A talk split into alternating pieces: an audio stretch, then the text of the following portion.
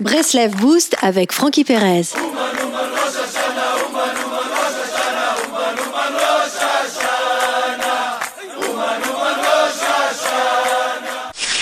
La parole est un étrange alliage entre l'eau et le feu. En effet, lorsque l'on parle, l'humidité de la bouche, qui s'apparente à l'élément de l'eau, se mêle à la chaleur du souffle, correspondant à l'élément de feu. Pourtant, l'eau et le feu ne peuvent coexister. La parole est donc un outil d'harmonie. Le concept des saves cherche à rompre cette harmonie en cassant toute idée de, souplesse, en donnant tout le poids aux idées, soit à l'intellect. Il y a une différence entre ce que l'on veut, ce que l'on peut et ce que l'on est.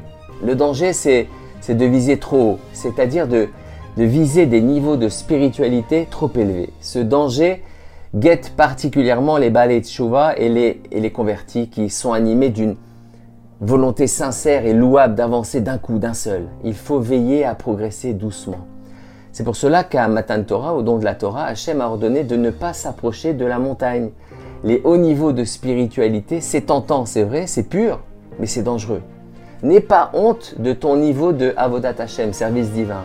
Hachem ne sait-il pas de quoi tu es capable? De la même façon qu'il n'est pas exigé d'un homme boiteux de courir vite, il n'est pas exigé d'une personne d'atteindre un niveau de, spiritualité qui n'est pas à sa portée. Bien sûr qu'il faut avancer, mais doucement. Arriver loin, cela prend du temps. En attendant, Fais avec ce que tu as. Comment savoir exactement quelles sont ses capacités spirituelles Comment doser? Un des signes du bon dosage, c'est la joie. Si tu reçois de la joie dans ton service divin, c'est qu'il y a un bon dosage. Au-delà, cela relève de, la corvée, du forcing. Un des autres signes, c'est l'équilibre dans le foyer. À partir du moment où ta famille peut endosser ton degré de soumission à Hachem sans en être affecté dans son bien-être, c'est que tu es dans le bon dosage. Ne crois pas que, que tu dois nécessairement agir spirituellement en dehors de ton foyer pour que tes actions soient valorisées. S'occuper de, de sa famille, c'est la priorité. Au final, la bénédiction, ce n'est pas l'abondance, c'est l'équilibre. Une plante trop arrosée ne peut pas fleurir. Un repas trop riche finit par rendre malade. Il y a toujours une mesure à trouver aux choses.